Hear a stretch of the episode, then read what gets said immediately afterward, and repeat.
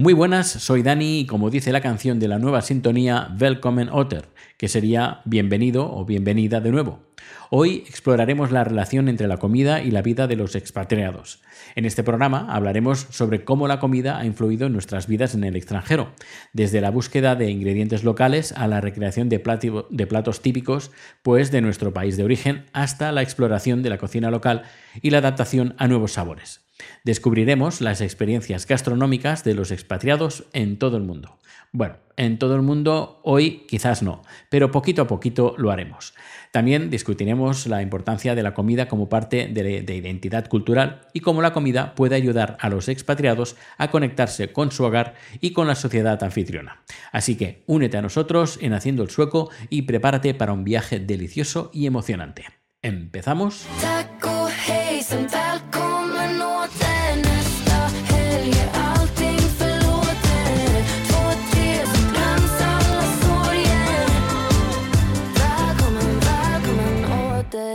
Si me lo permites, empezamos con Suecia. Aquí la cultura culinaria del país es más bien escasa. Ya lo, ya lo irás descubriendo en futuros episodios. Tienen poca variedad, por no decir muy poca variedad. Autóctona me refiero. Salmón, patatas, arenques, almóndigas, tostadas, eh, tostadas, más tostadas y para de contar. El resto es todo de importación. Hace tiempo alguien me dijo en una red social, tienes que comer de proximidad. Pues a no ser que coma hielo en invierno y césped en verano, no sé qué más voy a comer.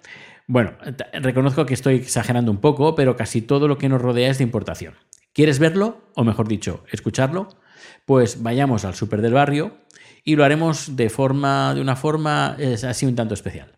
Es por eso que yo te recomiendo que uses auriculares porque el audio está grabado en binaural, es decir, podrás escuchar el sonido como si estuvieras aquí, conmigo, en persona. Así que agárrate fuerte que nos vamos al supermercado. Muy buenas, estamos ya muy cerquita del supermercado y vamos a entrar al centro comercial que tenemos cerquita de casa. Tenemos un centro comercial bastante grande, no muy grande, pero bueno, no está mal, no está mal. Hemos ya el centro comercial y ahora vamos a entrar en el súper. Abre todos los días, de lunes a domingo, de 8 a, de la mañana a 9 de la noche. Y bueno, pues eh, justo entramos y justo en la entrada hay con, están las frutas y verduras, lo primero que, que vemos. Es una especie como de nevera, todo es una nevera, estamos un poquito fresquitos aquí dentro y bueno, vamos a ver qué es lo que tenemos por aquí, de dónde viene. Por ejemplo, mira, lo que primero que tengo ahora delante mío son manzanas que vienen de Polonia, otras manzanas que vienen de Holanda, tenemos eh, limones que vienen de España, naranjas de España, eh, piñas de Costa Rica, eh, tenemos col, que creo que esto viene de Suecia, creo que sí, creo que sí. Luego melones que vienen de Brasil, otra piel de, eh, piel de sapo también de Brasil, eh, dátiles de, Túnez, otros dátiles que vienen de Italia, ah, seguimos mirando, otros dátiles que vienen de Palestina, otros ah, higos secos de Turquía, ah, seguimos. Orejones de Turquía, Turquía, Turquía, cebollas de Suecia. Mira, aquí tenemos cebollas, eh, tenemos col.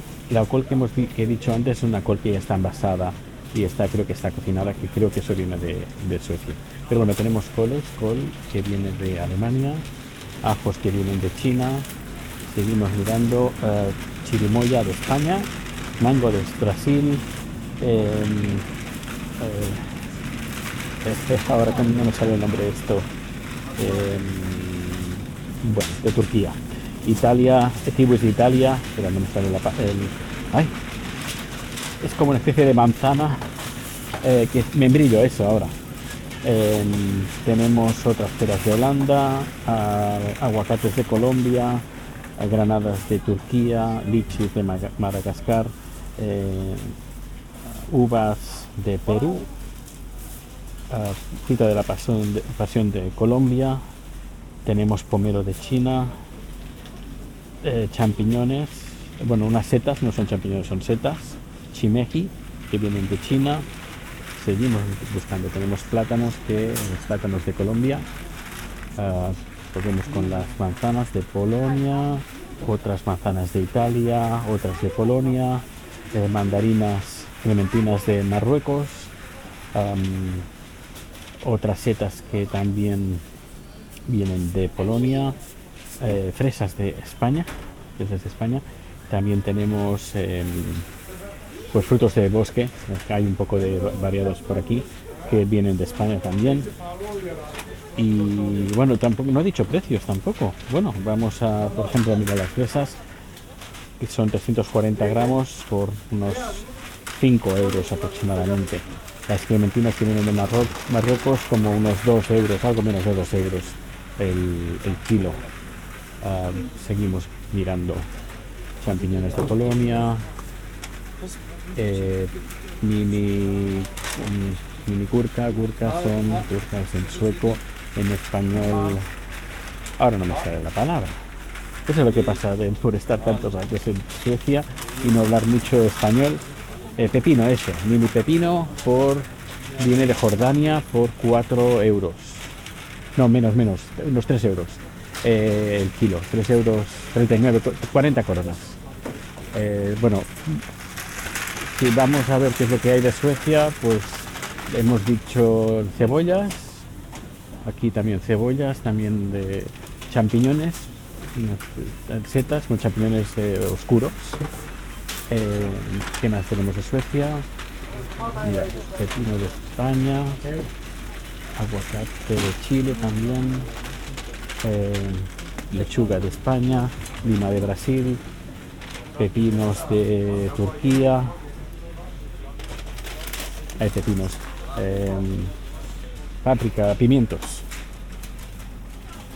patatas, mira, las patatas sí, vienen de Suecia, patatas, cebollas y, y sí, patatas y cebollas y setas.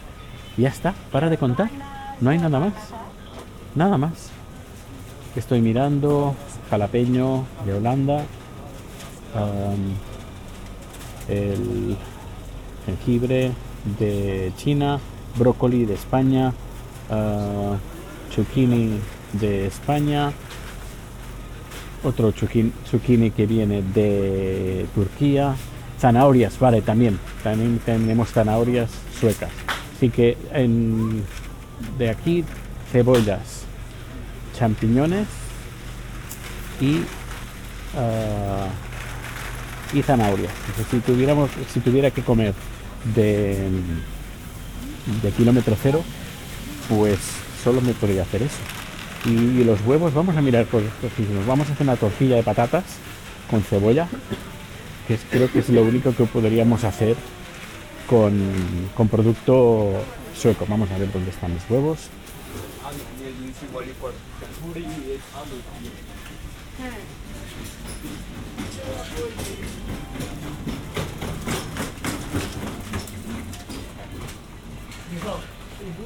Nos acercamos, hay que atravesar todo el súper.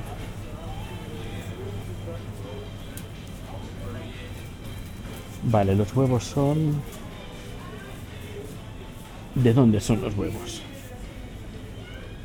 Creo que son suecos si no me equivoco. Aunque he visto finlandeses bastantes veces. Esto de dónde viene. ¿De dónde vienes? Ah, de, mira, lo pone ahí, from Sverige, desde Suecia. Así que si tuviera que comer de producto autóctono, producto sueco, solo me podría hacer tortilla de patatas con cebolla. Lo único bueno, y, ni con aceite, tendría que hacerlo con mantequilla, porque aceite, los aceites son, no son aceite de oliva, no, olvídate, aceite de oliva sueco, en mantequilla. Bueno, pues ya sabes qué es lo que tenemos aquí, por norma general, en, en los supermercados suecos. Pues nada, volvamos al estudio. Ya estamos en casa, te habrás dado cuenta que producto sueco más bien poco. Y cuanto más al norte mm, nos vayamos del país, pues mucho peor. Aquí en Estocolmo aún se pueden encontrar algunos cultivos, pero a partir del círculo polar ártico más o menos, el único alimento que hay es animal. Eh, me refiero a granjas de cerdos, vacas, porque de vegetales nada, nada de nada. De nada. Por otro lado, que haya poca diversidad hace que se puedan encontrar fácilmente ingredientes de países lejanos, como por ejemplo Tailandia. Lo que hacemos los expatriados es buscarnos la vida para traernos la comida de nuestros países. Eso también hace que los autóctonos descubran más diversidad de cocinas. Por ejemplo, aquí es muy común comer cuatro o cinco cocinas diferentes a la semana, tailandesa, italiana, japonesa, americana, cosa que en España no pasa tanto. Hay tanta variedad autóctona que no necesitas ir a otras cocinas para, para comer variado en casa. En cambio, aquí sí. En casa comemos principalmente mejor que te lo diga mi marido. Hello, Chad. Hello, Danny. How are you? Okay. Okay. Yeah, I'm good. Yeah. Okay. I'm doing a chapter Estoy haciendo un capítulo para el podcast sobre la comida en Suecia y me gustaría que nos contaras qué comemos en casa. Comida tailandesa. Comida tailandesa, pero ¿por qué? Porque soy tailandés. ¿Y cómo es que no comemos comida sueca? No está rica, no tiene sabor. Es salada y cremosa. Rico. Rico, I don't like too. You don't A Rico no le gusta tampoco la comida sueca. Le gusta la comida tailandesa y española. Ah, Spanish food. Yeah. What kind, what ¿Qué we platos eat? tailandeses What comemos en kind of casa? Thai food we eat. Like uh, curry, gao yeah. Chili, Thai. yeah. ¿Es fácil encontrar Sweden. ingredientes tailandeses en Suecia? Sí, es fácil.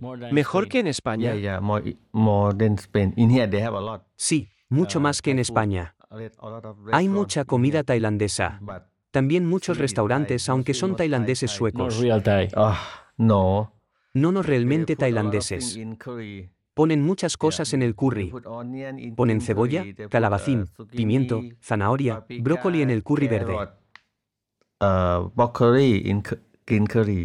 Uh, Debe ser lo mismo cuando alguien hace paella y pone champiñones. Lo mismo cuando se pone calabacín en el curry verde. No, you cannot put mushrooms in paella. That you cannot put zucchini in green curry. Yeah, like ¿Pones calabacín en la paella? No. Las siguientes preguntas las ha generado ChatGPT y me ha puesto la transcripción de las preguntas en tailandés, cómo se pronuncia, a ver si me entiendes. Artificial intelligence, he the, will make the questions for you, and I have in here the transcription in Thai, and I'm going to say it in Thai. Okay, let's see if you understand that my Thai. Ahan Sweden. ¿Cómo ven los tailandeses la comida sueca? That con Thai. Very salty. Muy salada. Aquí es todo salado. Uh, Sale en all todas partes. Incluso tienen caramelos salados, chicle salado. Second question. Sweden ¿Cómo difiere la comida sueca de la comida tailandesa en tu opinión? Big, big. Una gran, gran diferencia. La comida tailandesa usa muchos ingredientes y es más sabrosa, en cambio la comida sueca no tiene mucho que cocinar. Patatas, crema de leche, sal y poco más. like a, what potato, potatoes, potato, and just milk, creamy milk and salt. That's it. Thank you very much. You're welcome. Yeah. Ahora vamos a ver a Luis del podcast Plantados en Estocolmo, que nos cantará un poco Cántame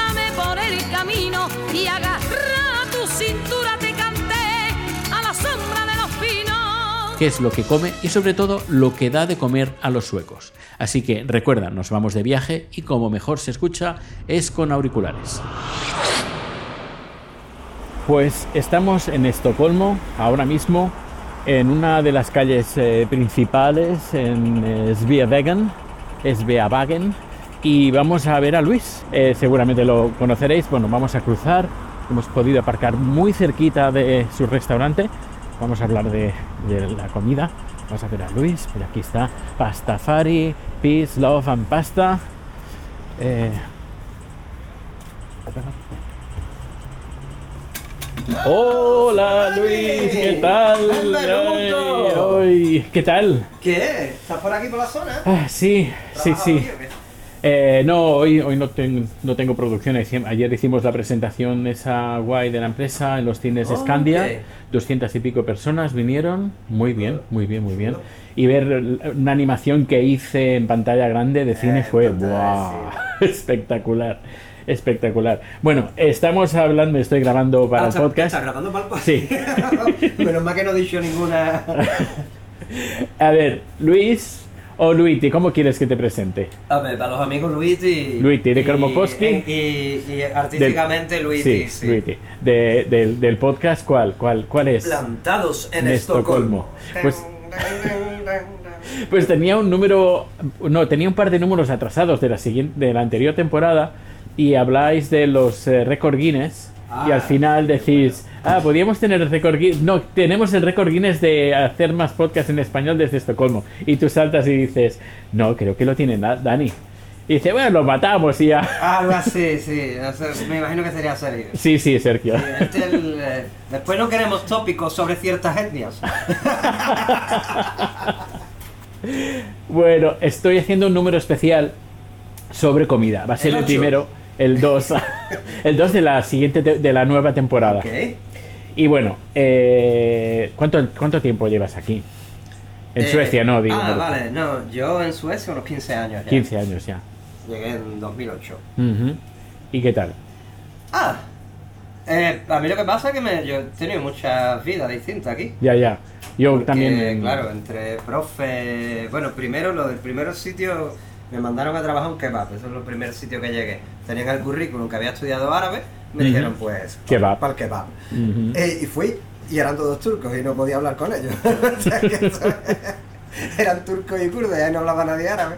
Pero bueno, eh, no, pero claro, eh, mucho tiempo de profe, eh, durante un corto tiempo, porque ahí la pandemia me lo truncó todo, entre los libros y, y aparte del podcast, las actuaciones de stand-up y el teatro y todo esto. Y luego ya hasta que pudimos abrir por fin el restaurantito con mi mujer. ¿Y qué tal? ¿Cómo va? Para. Ah, em- empezamos bastante bien. El invierno está siendo duro, porque este invierno está siendo muy duro para toda la hostelería, que te voy a contar a ti. Sí, sí, lo, lo confirmo. Eh, ha estado... Y entonces, bueno, nosotros, por lo menos, al ser nuestro primer invierno, está siendo un invierno muy duro, un primer invierno muy duro, pero no me quiero quejar demasiado porque conozco gente que ya está más establecida y esa gente lo está, lo está pasando mucho peor. Porque aquí estamos hablando de gente que ha tenido que, que si tenía dos locales ha tenido que vender uno, que ha tenido que despedir gente. Nosotros estamos apretando los dientes, aguantando el tirón y a la primavera le tengo mucha confianza porque tenemos muy buenas críticas, muchos clientes fijos. Cinco estrellas, ¿no? Cinco, cinco, 5 de 5 Cinco de en, cinco. en Google. Sí, sí, una barbaridad. Unas 100 Está muy bien. recensiones ¿Y qué, y qué 100. hacéis? ¿Sushi? Eh, no. eh, mira, Mira, tengo un cliente, te dejo que sí. tengo un, que tengo un Cliente. cliente aquí. God morgon. Jag går på NTI gymnasium. Ja, men då får vi erbjudande till er som är för 65 kronor så kan ni få eh, eh, rigatoni med normasås som är en siciliansk tomatsås eh, med, baserad på vitlök och basilika. Och om du vill så kan vi lägga lite stark i den. Ska vi köra på den? Um, Står köttlättare du är, eh? eh, ja, Arancina, carne, bolognese. Pues también prepárame algo para mí. ¿Qué me, qué me recomienda el caballero? ¿Quieres, quieres probar la salsa de esta semana? Tenemos Vale. eh, tartufo. Y es, es trufa de verdad, trufa negra, que es la, la época ahora en Italia. Y Perfecto. un amigo me ha, me ha enviado. Pues la. Por si sí. quieres algo un poco más sí, especial sí, que sí. no te encuentras no, todos los Sí, días. sí, eso, eso. Perfecto. A ver. ¿Y qué tal los suecos con la comida italiana? Oh, los suecos con la comida italiana, bien. Los suecos con la comida italiana auténtica todavía la tienen que descubrir. Ya, igual que la comida tailandesa auténtica. Exacto. Mm. Eh, ese es el, el clásico problema. Eh, pero cuando la descubren les gusta. ¿no? De hecho, por eso las críticas son muy buenas. El problema es que más gente llegue a conocer que estamos aquí y lo que hacemos. ¿Y la comida sueca combina bien con la italiana o los ingredientes que se encuentran aquí o no? No, por No. desgracia yo casi todo lo tengo que importar. Los ingredientes son muy distintos si quieres ingredientes de verdad su- suecos. Sí. Eh, por ejemplo, lo que nosotros intentamos hacer es que si hay algún ingrediente de temporada que si es bueno, pues hacemos una pasta de la semana con una salsa que de verdad pueda asimilar. Por ejemplo, hace unos meses, en otoño, hicimos la, la pasta boscaiola, que es eh, una salsa cremosa con, con pancetta eh, o guanciale y con, con funghi porcini, con este tipo de, de champiñón típico italiano. Eh, y bueno, y es una salsa cremosa de tomate también. Entonces yo cambié el fungo porcino, en vez de importarme de esto, lo cambié por cantareles, Que, sí. que son los que están Sí, los que están aquí. la- aquí de temporada, que Sí. son buenos, son frescos, Mm. están riquísimos. Y la verdad es que era muy buena combinación. También hice otra salsa típica de eh, hay fungi, la hice con cantareles también en lugar de, de otro tipo de seta.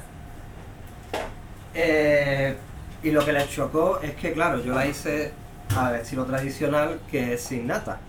Es solamente mantecando poco a poco, moviéndola mucho para que eso vaya soltando todos sus jugos y mantecándolo tras, tras, tras, tras, hasta que ya está.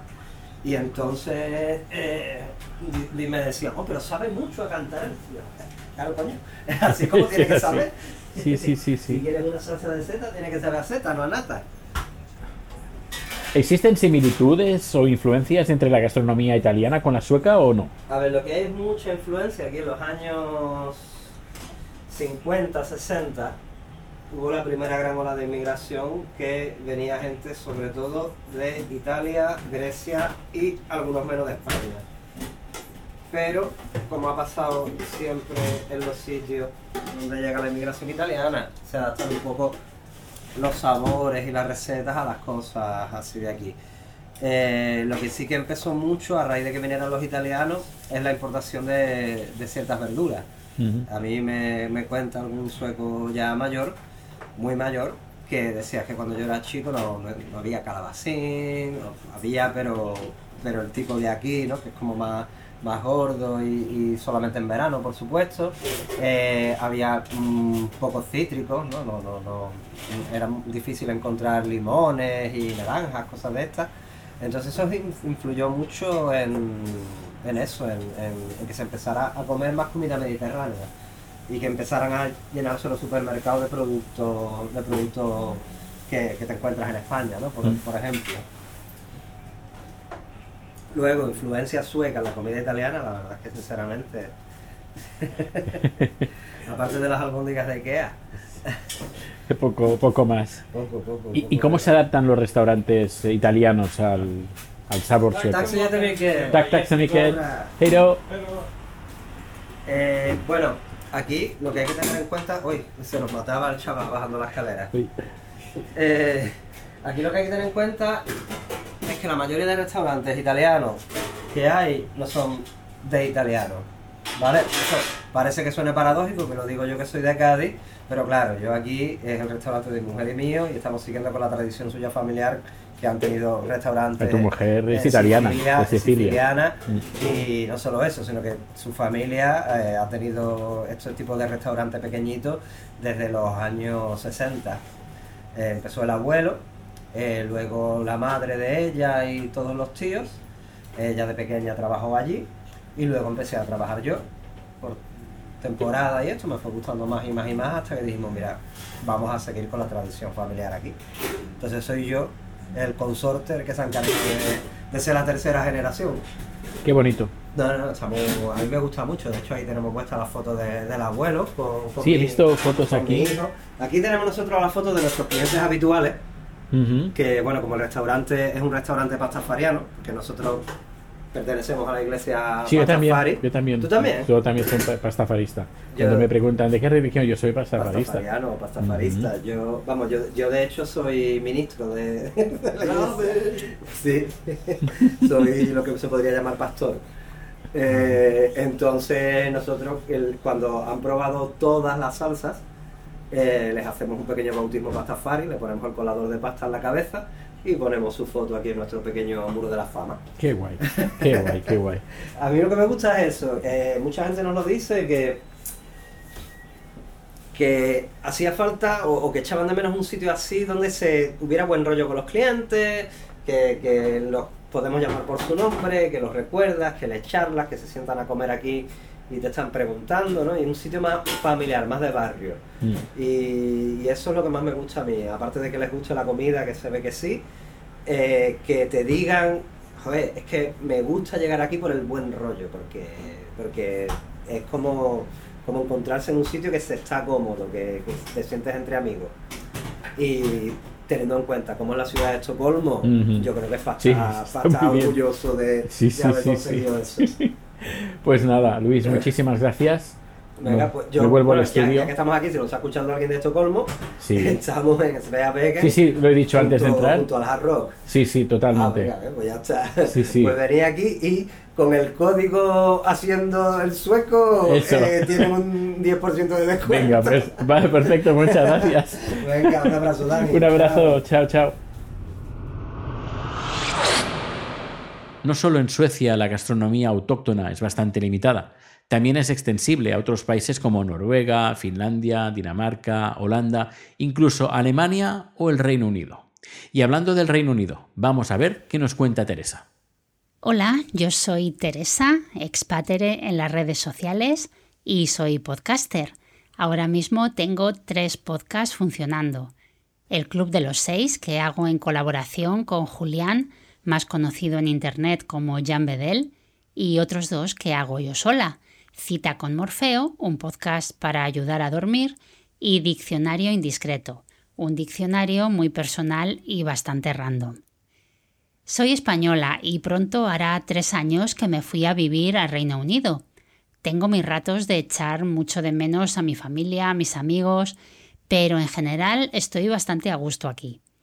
Pero, sin embargo, es curioso que el tema de la comida es uno de los que más fácilmente activan mi morriña por España. En las cosas del comer soy en general bastante flexible, me gustan los cambios y me gusta probar cosas nuevas, así que me fue bastante fácil adaptarme a lo que se come aquí. Pero que la comida británica no es la comida más rica, sabrosa y apetecible del mundo es un hecho conocido y comprobado en cuanto te instalas ahí, y es uno de los contras que te vas a encontrar en el lote de la expatriación y que tienes que asumir para no vivir en un descontento continuo. Si nos centramos en los restaurantes típicamente británicos, aparte de los restaurantes propiamente dichos, están los pubs, esos sitios donde se bebe cerveza y alcoholes, pero donde también se come. La comida de pub a mí personalmente no me disgusta. A ver, es comida de batalla, un poco el equivalente de los restaurantes de menú del día, y con los platos típicos que te encontrabas en los libros de inglés, como el stick and kidney pie, esa especie de empanada rellena, en este caso, con carne de filete y riñones, o el pescado rebozado y frito con patatas fritas, el fish and chips. Otra cosa totalmente nueva para mí ha sido la tradición del Sunday roast, que consiste en un plato con carne asada acompañada de verduras, que se sirve en los pubs y en los restaurantes, pero solo los domingos.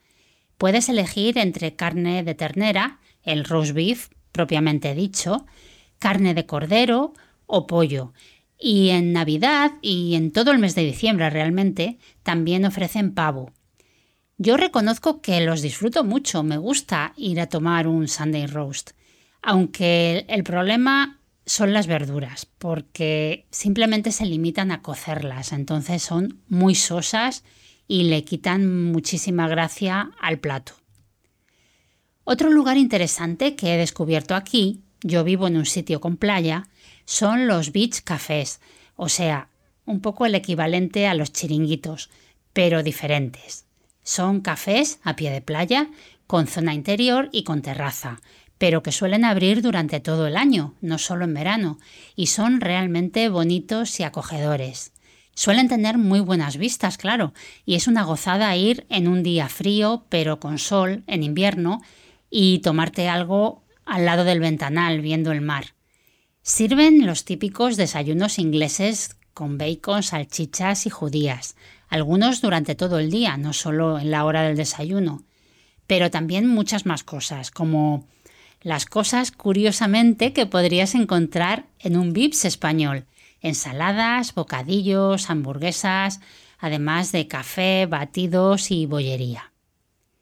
En cuanto a la cocina que se hace a nivel particular, en las casas, una de las cosas que más me llaman la atención es lo poquísimo que se cocina por aquí.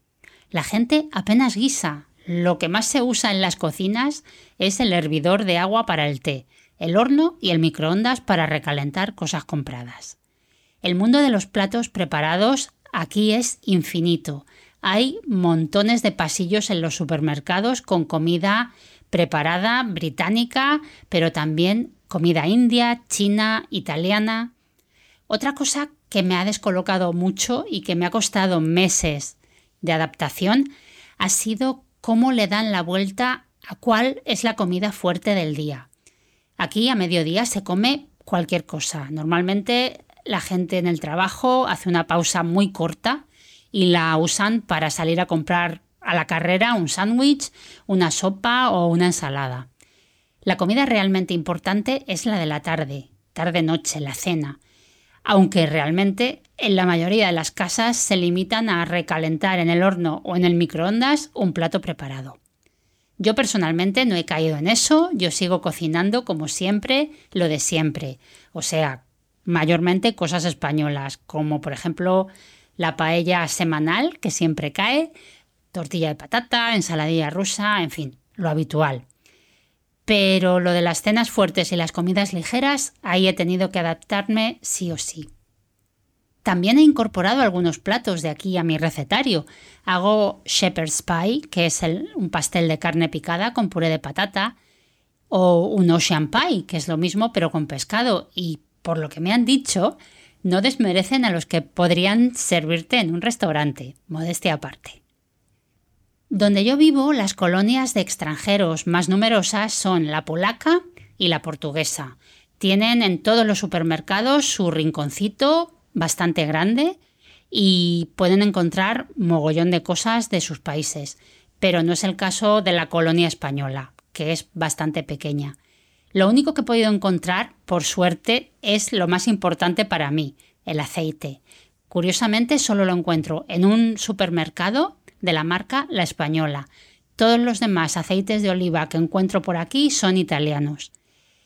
No encuentro mucho más que el aceite, solamente tortas de Inés Rosales, galletas María y de vez en cuando chorizo de Navarra.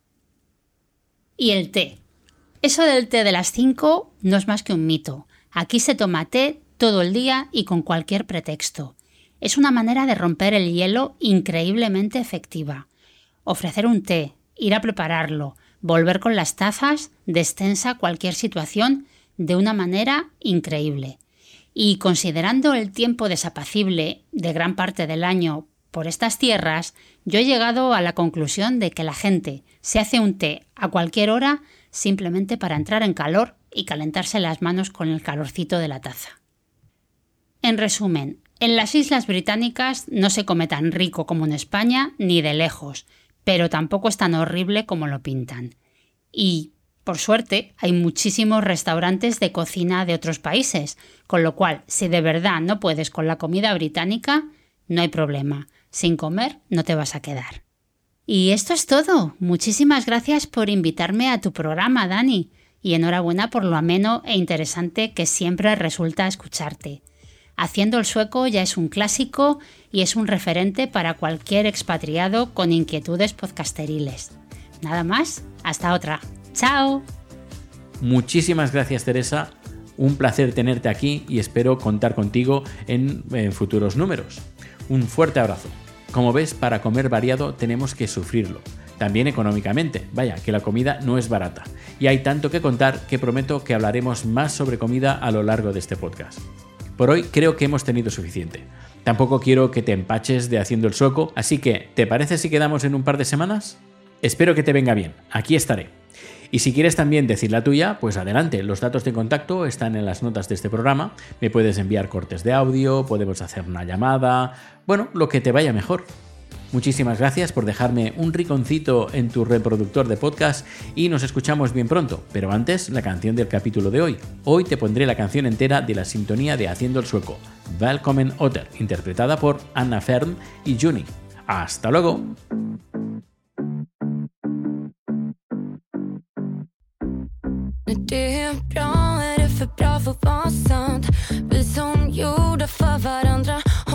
Hopplösa tillsammans utan eld har vi ingenting alls. Det är trist när inget händer. Starta släckbränder.